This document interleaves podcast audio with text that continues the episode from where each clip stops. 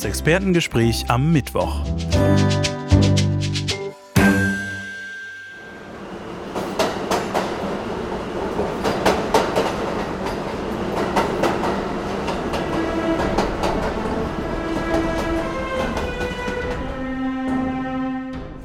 Heutiges Thema: die erste U-Bahn in London vor 147 Jahren.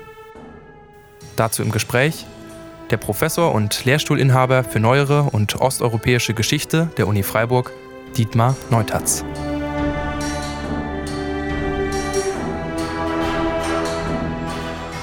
Herr Professor Neutatz, heute vor genau 147 Jahren wurde in London die erste Tower Subway eröffnet, die erste Röhrenbahn der Welt.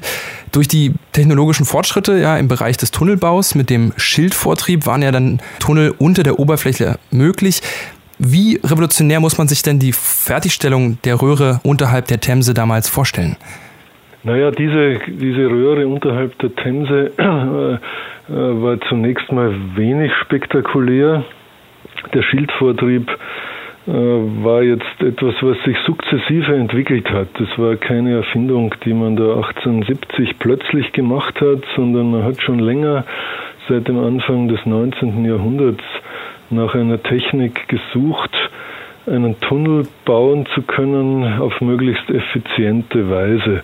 Das Revolutionäre an der Technik von 1870 war, dass man jetzt erstmals mit Eisensegmenten gearbeitet hat. Äh, daraus leitet sich ja dann auch die, die englische Bezeichnung für die, oder eine der englischen Bezeichnungen für die Untergrundbahn ab, nämlich Tube von, von äh, Röhre, aber das Eisensegment der Tübing, also ein, ein, ein Eisensegment, das man zu einem Bogen zusammensetzen kann. Und das war die eigentliche Neuerung. Eine, eine unterirdische Tunnelbohrmaschine, die hydraulisch vorgeschoben wird und wo gleich hinten dran aus diesen Eisensegmenten äh, eine, eine, eine runde Tunnelröhre zusammengebaut wird. Nun wurde ja das System sehr bald auch wieder stillgelegt. Tatsächlich wurde dann aus diesem Tunnel ja später nach wenigen Monaten ein, ein Fußgängertunnel und bis die elektrische erste U-Bahn dann gefahren ist in London, sind nochmal 20 Jahre vergangen. Aber kann man die Tower Subway dennoch als so ein bisschen als Etappenerfolg auf dem Weg zur moderneren U-Bahn denn ansehen? Ja, in, in, in, technologischer Hinsicht bestimmt. Das war das erste Mal, dass man erfolgreich mit dieser Tunnelbautechnik einen Tunnel gebaut hat. Dass das kein Erfolgsmodell wurde, lag nicht an dieser Technik, sondern dass dieser Tunnel und seine Ausstattung unzureichend waren. Das war ein, ein kurzer Tunnel unter der Themse, äh, eine Röhre mit einem Gleis und äh, man hat an einem Seil einen einzigen Wagen hin und her gezogen. Das war nicht sehr effizient und hat sich einfach nicht bewährt in der Praxis. Darum hat man das nach wenigen Monaten aufgegeben und, wie Sie schon sagten, einen, einen Fußgängertunnel draus gemacht. Aber die Technik des Tunnelbaus mit dieser Methode, die war wegweisend. Vor allem in London ist die praktiziert worden und dann später auch in anderen Städten.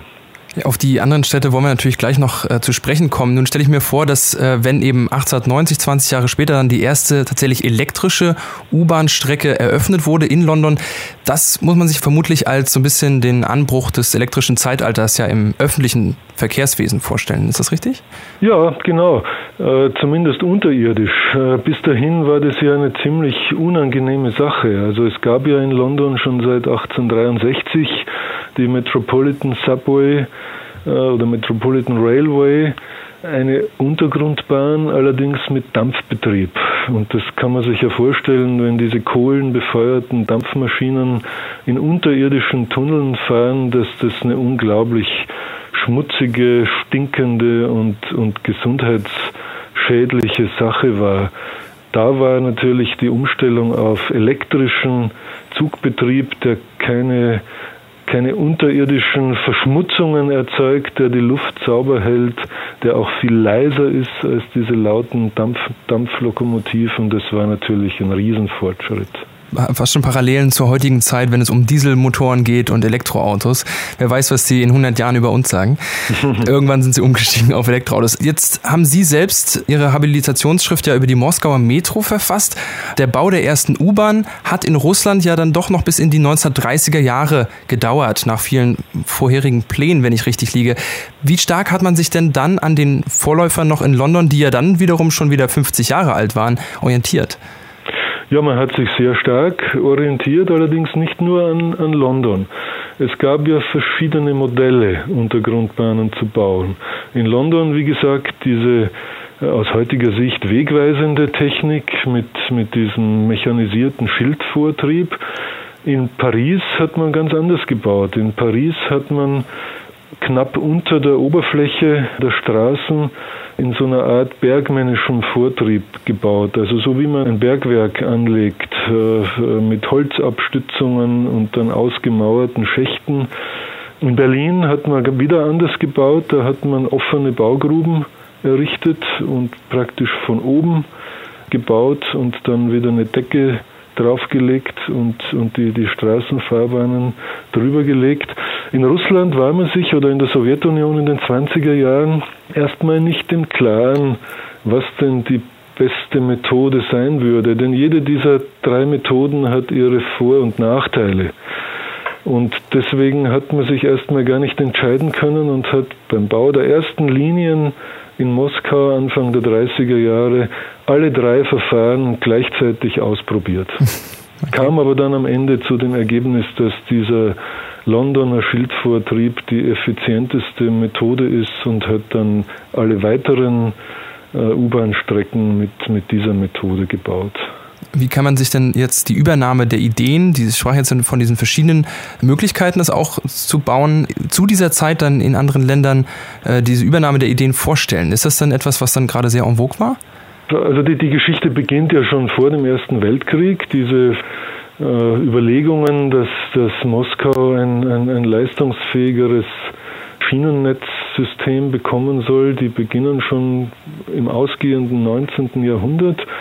Und da schaut man sehr früh auf ausländische Unternehmungen und, und äh, äh, kann sich vorstellen, entweder zu kooperieren oder ausländische Unternehmen, die schon Erfahrung haben, mit solchen Anlagen zu beauftragen.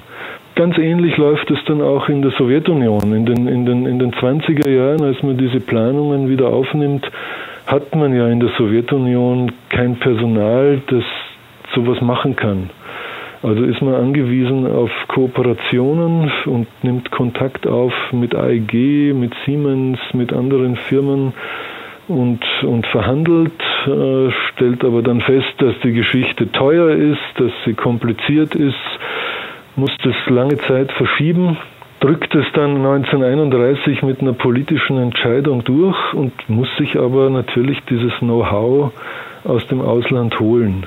Zum Teil durch, durch Fachleute, man hat Ingenieure geholt in die Sowjetunion, die ihr Know-how vor Ort eingebracht haben und dann natürlich auch durch direkten Import von, von Gerätschaften. Also man hat zum Beispiel in England dann so einen, eine Tunnelbaumaschine, so einen Schild gekauft und hat den nach Moskau bringen lassen und mitsamt einem Expertenteam, die diese Maschine dann bedient haben und den, den äh, sowjetischen Arbeitern und, und Ingenieuren äh, die Technik vermittelt haben.